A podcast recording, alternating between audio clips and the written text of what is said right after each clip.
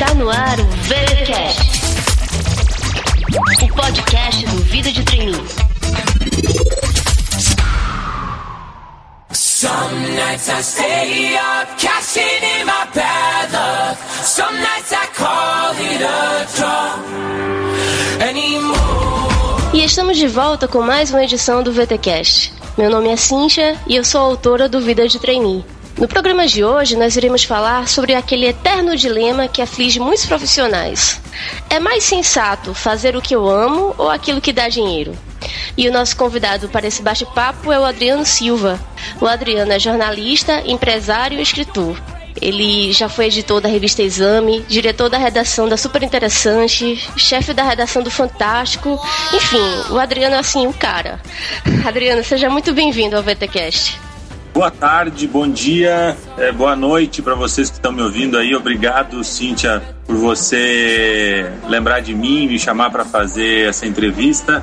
Espero que a gente consiga, ao longo do papo aqui, trocar ideias que sejam interessantes, que possam servir as pessoas que seguem aí o Vida de Trainee e os seus excelentes podcasts. Espero que o nosso aqui possa ser útil para essa turma também. Legal. Então, Adriano, para começar, eu queria falar sobre essa questão que aflige muitas vezes o jovem que não sabe muito bem ainda o que ele quer fazer para o resto da vida. Ele fica com aquela indecisão sobre que carreira escolher e muitas vezes acha que essa é uma escolha definitiva. E aí eu queria saber o que, que você acha sobre essa questão da escolha da carreira. Olha, eu acho que as decisões de carreira elas são uma preocupação permanente na vida da, de todos nós. Nós é, falamos nesse momento com jovens, talvez, que estejam aí no começo de suas carreiras, mas as decisões que foram tomadas agora, aos 18, aos 20, aos 22 anos, não, não significa que sejam decisões que precisem pautar o resto da vida do sujeito. E isso é uma das coisas que muitas vezes acontecem, né? Quer dizer, o sujeito toma uma decisão lá no começo da vida, quando ele ainda não conhece muito do mercado e muitas vezes nem de si mesmo, e ele se torna um refém dessa decisão. Ele luta desesperadamente para validar aquela decisão, aquela escolha que ele fez lá atrás. E aí parece um pouco, em determinados casos, que o sujeito segura o rabo e balança o cachorro. Seria muito mais simples ele rever a sua decisão e eventualmente trilhar outros caminhos ou fazer adaptações relevantes na, na, sua trajetória do que propriamente ficar atrelado àquele compromisso que ele mesmo se impôs, né? Ou que ele sente que tem em relação ao pai, porque o pai pagou a faculdade, ou que ele tem em relação à mãe, porque foi uma decisão discutida com a mãe. Enfim, a família às vezes ajuda e a família às vezes atrapalha nessas questões de carreira. Então, a sensação que eu tenho é que a gente pode começar a conversa dizendo isso: nada é definitivo em carreira. A gente precisa é, rever as nossas decisões profissionais de trajetória periodicamente, porque nós mudamos e que porque o mercado muda e porque essas conexões entre o que nós queremos fazer e entre o que o mercado está demandando que a gente faça, elas também mudam na mesma velocidade. Não estou dizendo com isso que nós devamos não ter um planejamento. Eu estou dizendo que o planejamento de carreira deve ser tão flexível a ponto de suportar, de absorver, de acolher essas mudanças. E essas mudanças são sinalizadas pelo sentimento do profissional. Sempre que acordar segunda-feira for um problema, sempre que ir trabalhar for um peso, essas são luzes amarelas que nós não devemos ignorar. Esses são os momentos em que nós estamos dizendo para nós mesmos: eu não estou feliz. E o que a gente faz, a maioria de nós faz, é ignorar esses sinais. É dizer, fica quieto e continua caminhando nessa direção. E esse é um erro muito grande. A gente, quanto mais caminha nessa direção daquilo que não nos faz feliz, mais a gente se afasta das possibilidades que poderiam realmente fazer com que nós nos tornássemos pessoas mais felizes. Antes até de ser profissionais mais felizes, eu diria que isso nos afasta da condição de sermos pessoas mais felizes. Quando nós estamos infelizes com uma carreira, com a relação que nós temos com o trabalho, nós, nós somos pais piores, nós somos maridos e mulheres piores, nós somos mães piores, nós somos filhos piores. E então, assim, esse é um ponto que eu acho bem importante colocar logo de, de partida, que é o seguinte: você nunca estará pronto e a sua decisão nunca será definitiva. Pense a sua carreira em ciclos E um ciclo que vale hoje, quando você é um trainee, quando você é um estagiário, quando você está saindo da faculdade, quando você está no primeiro ou no segundo emprego, quando você está ao longo dos seus 20 anos, que são, é um período de formação, é uma decisão que, inclusive, pode ser muito acertada para esse momento da sua vida e da sua carreira, mas que pode não servir para os anos seguintes. E você não terá alternativa a não ser rever a sua decisão e voltar ou reinventar ou trilhar outro caminho que é impossível de prever hoje, mas que terá que ser, é, você terá que ter a coragem de fazer essa mudança lá na frente quando ela se apresentar para você como uma necessidade, de modo a você permanecer feliz, contente e realizado com o seu trabalho. Get too close to the flame, wild open space,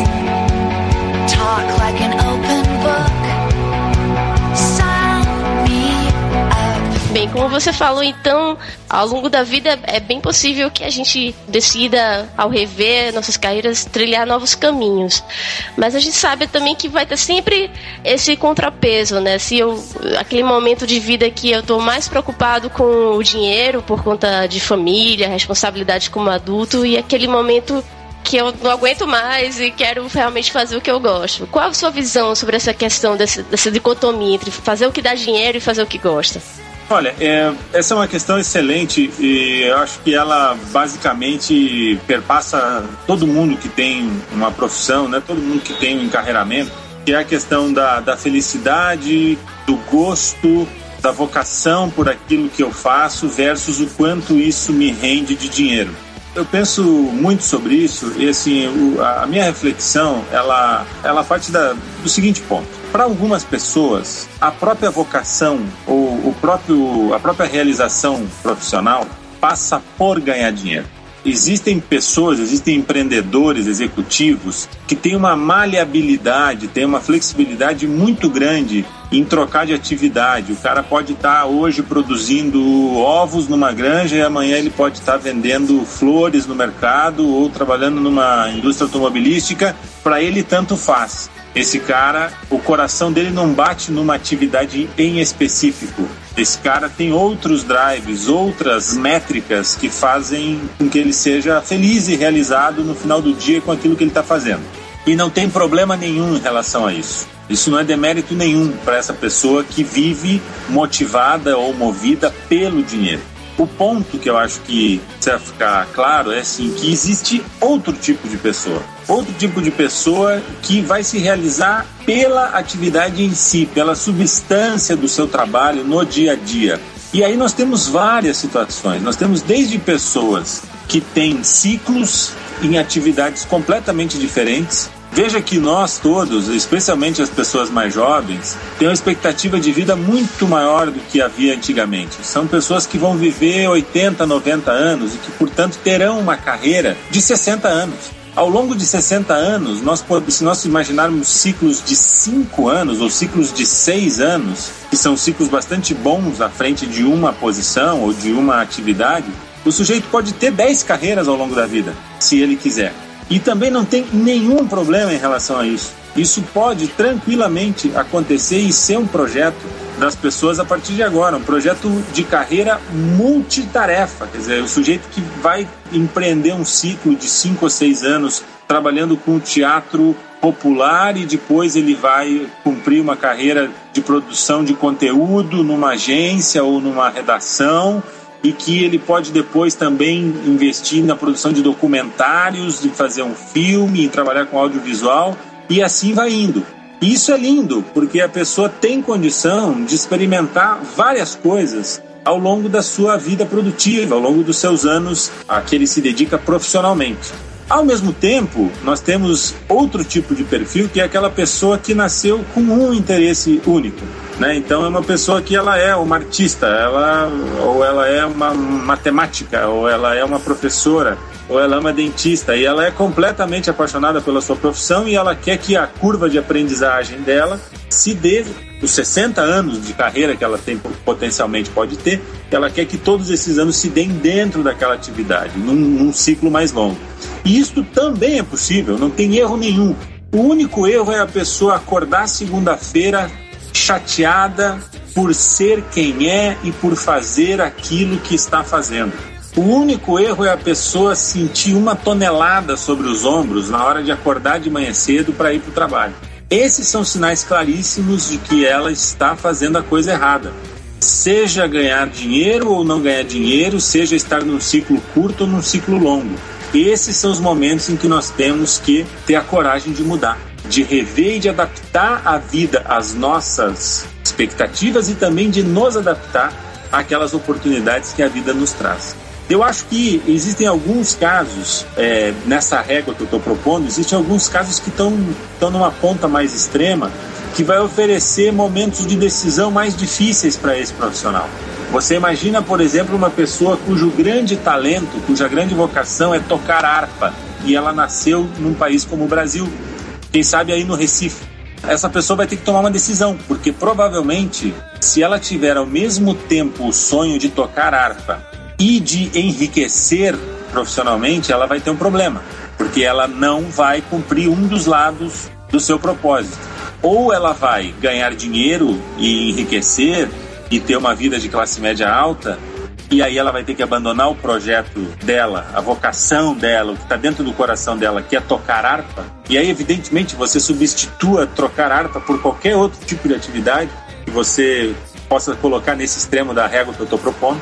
Ou então a pessoa vai ter que dizer: não, eu nasci para fazer isso, é isso que me faz feliz e eu vou abrir mão de um modelo, de um padrão de vida que é hegemônico na sociedade, mas eu vou ser feliz. Ainda que eu não troque de carro a cada dois anos, ainda que eu não use determinada marca de roupa, ainda que eu não faça as viagens internacionais que eu gostaria. E aí a questão é: para que lado ir? Eu de novo digo que essa decisão tem que ser dada pelo coração. Essa decisão tem que ser dada pela libido da pessoa. A gente muitas vezes racionaliza e puxa a decisão para o cérebro. E no momento que a gente racionaliza, significa que a gente tenta, por meio do raciocínio, fazer um quadrado entrar num círculo.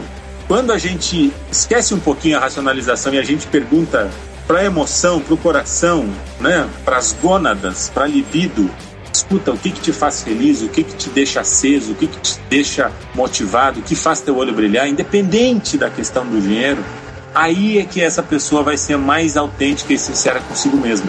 E se ela disser, eu vou ser feliz tocando harpa, que seja, sabendo que ela vai ter que abandonar uma série de outras expectativas que estavam no lado financeiro, digamos, do seu sonho.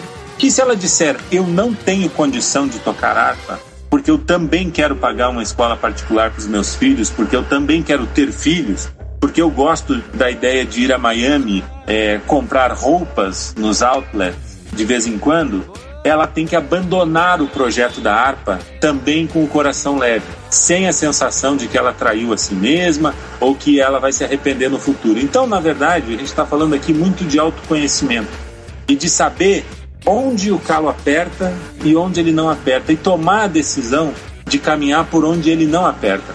A minha ideia de sucesso profissional e de realização profissional é exatamente a ideia de acordar feliz todo dia, sendo quem você é e fazendo aquilo que você faz. Todo o resto, todo o resto vem a rebote. São questões secundárias. A principal questão, a questão central é essa.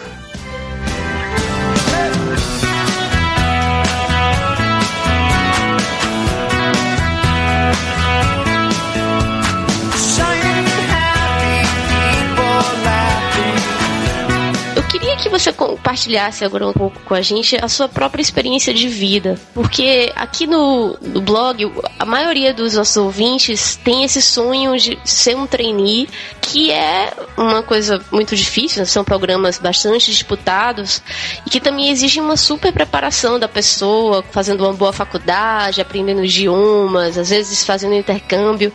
E assim, eu ouço muitas queixas dos nossos ouvintes de que eles não têm recursos, não têm dinheiro como outros candidatos e aí não tiveram oportunidade de aprender o idioma, ou de viajar, ou de estudar naquele local ou naquele outro. E eu sei que você teve uma origem humilde, você às vezes comenta no blog e você realizou coisas fantásticas na sua vida. E eu queria que você compartilhasse um pouco pra gente é, a sua visão quanto a isso, de não ter recursos versus querer realizar muitas coisas e aprender bastante e tudo mais. Eu te agradeço por você fazer essa pergunta, porque eu acho de fato um ponto muito importante, muito relevante. Tem uma frase que eu gosto muito, que é atribuída ao Jean-Paul Sartre, aquele filósofo existencialista francês. Ele diz o seguinte: não interessa aquilo que fizeram com você. O que interessa é aquilo que você faz com aquilo que fizeram de você. Então a gente tem duas alternativas na vida. Ou a gente busca desculpas para não fazer, ou a gente busca justificativas para não realizar, ou a gente deixa essas coisas de lado e a gente chama a responsabilidade para a gente mesmo e a gente vai lá e faz e a gente vai lá e realiza. A coisa mais fácil do mundo é colocar a culpa na mãe, ou colocar a culpa no pai, ou colocar a culpa no governo, ou colocar a culpa em Deus, é, colocar a culpa nos outros. E aí, de novo, eu digo: não se trata de inocentar os outros. Barbaridades podem ter sido feitas com você, pela mãe, pelo pai, pelo governo, ou até por Deus, para quem acredita. Isto não é relevante. O que é relevante é como você reage a essas barbaridades às quais você foi imposto. E se você reagir da maneira certa, da maneira construtiva, da maneira positiva, você vai para frente e a sua vitória vai ter um gosto especial. Eu, meu exemplo pessoal não é nada diferente do que muita gente faz. E nem é das histórias mais espetaculares de, de virada que eu conheço. De verdade, não estou sendo falsamente modesto, eu realmente estou sendo apenas justo com o que eu fiz, não é nada de extraordinário. Mas eu, no começo da minha carreira, recém-formado, isso é uma coisa que eu obtive, que eu tive da minha família, pela qual sou muito grato, que é a educação. Eu me formei aos 21 anos em comunicação e no primeiro emprego eu percebi, na minha primeira posição como assistente de marketing numa empresa, eu percebi que eu precisava de três coisas. Isso era começo dos anos 90 aqui no Brasil. Eu percebi que eu precisava de uma experiência internacional, eu percebi que eu precisava falar inglês fluentemente, coisa que eu não fazia, que eu não tinha, e eu percebi que eu precisava de um MBA, né, um Master in Business Administration, MBA, que naquele momento estava se começando a falar aqui no Brasil e era a coisa mais, é, era o grande diferencial competitivo dos profissionais naquele momento. E eu fui batalhar. Eu, evidentemente, não tinha grana para um tuition fee numa universidade de primeira linha né, nos Estados Unidos ou na Europa. Eu não tinha sequer a, a formação de inglês para obter um certificado né, que me permitisse pleitear uma vaga naquelas universidades ou mesmo uma bolsa.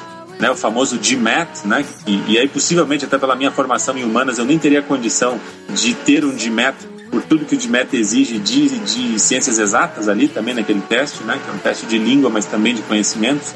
E eu fui ver as opções que eu tinha, dado esse quadro, eu poderia tranquilamente ter desistido ali, né, e, e eu teria todas as desculpas para dar para mim mesmo pelo resto da vida por não ter feito, mas eu não desisti. Eu fui ver quais eram as alternativas. Eu chamei para minha responsabilidade e disse: vou resolver, porque tratava-se de mim mesmo, da minha própria vida. E eu descobri que havia uma bolsa o governo japonês é, oferecia uma bolsa para estudantes internacionais. Uma bolsa excelente, chamada Mombusho. E o Japão, naquele momento, era a segunda maior economia do mundo, estava comprando várias, vários ícones da, do capitalismo americano, como Columbia Pictures, uh, como Sony Entertainment, como o Rockefeller Center em Nova York. Enfim. E eu batalhei muito por aquela bolsa e ganhei aquela bolsa. E fui para o Japão e isso mudou completamente a minha vida. Eu estudei no Japão, na Universidade de Kyoto, entre 95 e 98, sem precisar é, recorrer a nenhum tipo de recurso próprio, até porque eu não, não tinha, minha família não tinha. E eu voltei de lá uma outra perspectiva profissional, me conectando a um outro tipo de oportunidade. E eu acho que esse tipo de coisa é, a gente precisa pensar sempre, né? O que, que eu quero aqui à frente dessa dificuldade, ou dessa oportunidade, ou dessa decisão? Eu quero gerar uma desculpa para os outros e para mim mesmo por não ter conseguido. E mesmo que a gente gere a melhor desculpa do mundo, a gente nunca vai ser capaz de ficar frustrado, né? A gente fica amargurado, nem que seja lá dentro, só entre a gente e a gente mesmo. Ou não, ou a gente vai batalhar, vai para cima, vai buscar as condições, vai gerar as condições, independente daquilo que foi dado a você. E acho que isso pode acontecer em vários momentos da vida. Né? No meu caso, foi é, dessa forma que eu relatei, mas isso pode acontecer diante de um emprego, diante de um empreendimento, diante da oportunidade de estudar mais ou de estudar menos, ou de uma pessoa que não estudou voltar a estudar, ou de uma pessoa que é analfabeta se alfabetizar. Quer dizer, sempre teremos na vida situações em que nós poderemos escolher entre gerar uma desculpa ou gerar uma vitória. E eu acho que a gente tem que investir sempre na geração da vitória, porque só depende da gente.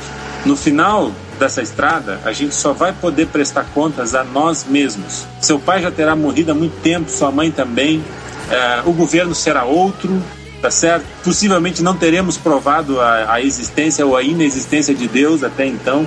A única coisa que vai restar lá no fim é você diante de si mesmo. E na hora dessa prestação de contas, de você e você mesmo, é bom que você tenha feito escolhas corajosas, escolhas que tenham respeitado a sua própria vontade e que tenham gerado as melhores condições para você ter vivido a melhor vida possível, independente dos outros. One, two, three, four, tell me that you love me more. Sleepless, long nights, what my Você estava comentando a sua história sobre toda essa batalha, essa luta, essa coisa de ter coragem e buscar correr atrás do que você quer. E eu tava me lembrando daqueles seus textos que falam dessa coisa da importância de também de saber apanhar, de saber levar porrada da vida, digamos assim, né? E a nossa geração é uma geração conhecida por ser meio que mimada, né? Meio que não aprendeu nem a ouvir não, né? Direito dos pais ou dos professores ou de quem seja, quanto mais de levar porrada e cair e tudo mais. Qual a importância que você acha da pessoa saber lidar com esse tipo de adversidade para a carreira da pessoa. Eu acho um outro ponto muito rico que você coloca, porque de fato existe essa visão de que a geração Y, né, de que as pessoas aí que estão hoje com menos de 30 anos tem essa, essa postura diante da, das adversidades ou da, ou, ou, da vida, né? Eu não sei se eu concordo 100% com isso, né? Mas eu acho que sempre houve pessoas que foram mais mimadas, sempre foram pessoas que foram mais é, aguerridas, né? E, e, e, e acho que também nem sempre você ser um casca-grossa é uma solução tem situações em que você ter uma maciez e ter uma maleabilidade é muito importante também. Eu acho que no final das contas a vida ensina. Acho que a vida ensina sempre. Depende da gente aprender ou não com o que a vida está ensinando. A vida pode te ensinar a todo momento e você não aprender nada. Eu acho que a função, a aprendizagem, ela se dá muito mais no pupilo do que no professor, seja ele qualquer professor. Eu escrevi uma vez isso, quer dizer, o melhor aluno ele vai absorver lições do pior professor.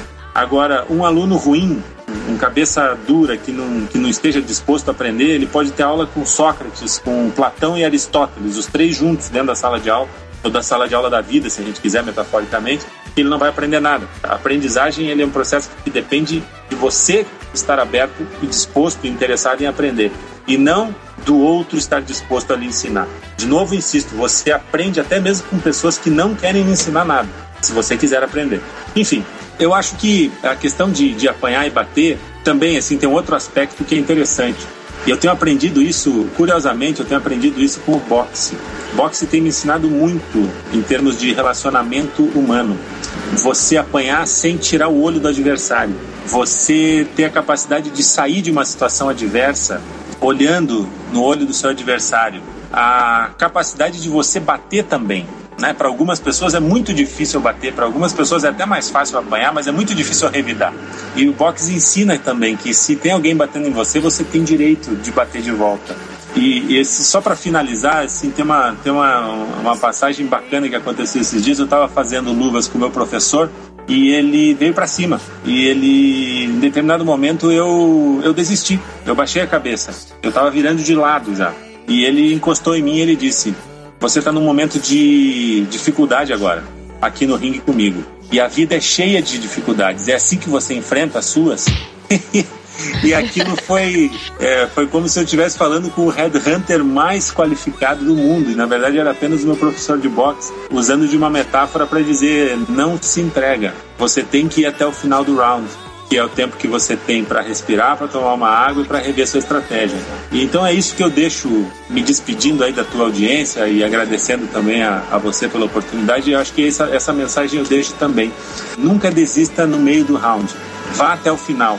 e lembra sempre que qualquer jogo, inclusive o jogo da carreira, o jogo profissional, é um jogo que acontece muito mais dentro da cabeça da gente do que fora. Depende muito mais da gente, de como a gente está absorvendo e refletindo e reagindo àquela situação, do que propriamente daquela situação em si. Tem essa frase, essa expressão em inglês que é, né, it's a mind's game. E eu acho que isso casa muito bem para a maioria dos esportes e também para a carreira. Acontece muito dentro da gente. Por isso, a importância fundamental do autoconhecimento. Se você não se conhece, se você não sabe para onde você quer ir e como você vai chegar lá, você é, estará perdido. E essa é a pior situação que pode acontecer para alguém na vida e na profissão: estar perdido sem saber para onde ir. Muito obrigado, um abraço para você e para todo mundo. Ah, muito obrigada você, Adriano. Gente, o papo tá bom, tá muito bom, mas essa edição do VTCast vai ficando por aqui. Quem ficou com um gostinho de quero mais, pode conferir os artigos do Adriano no blog dele, o Manual de Ingenuidades. Vou colocar o link aqui no post, como sempre. queria mais uma vez agradecer ao Adriano. Adriano, muito obrigada por essa oportunidade. Pessoal, até mais tarde, até daqui a duas semanas, nosso próximo encontro. Um abraço.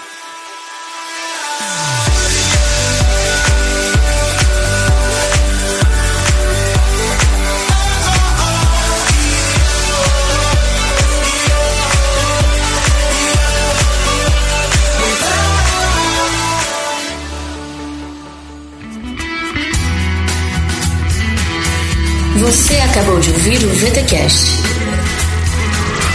Fique ligado e até a próxima.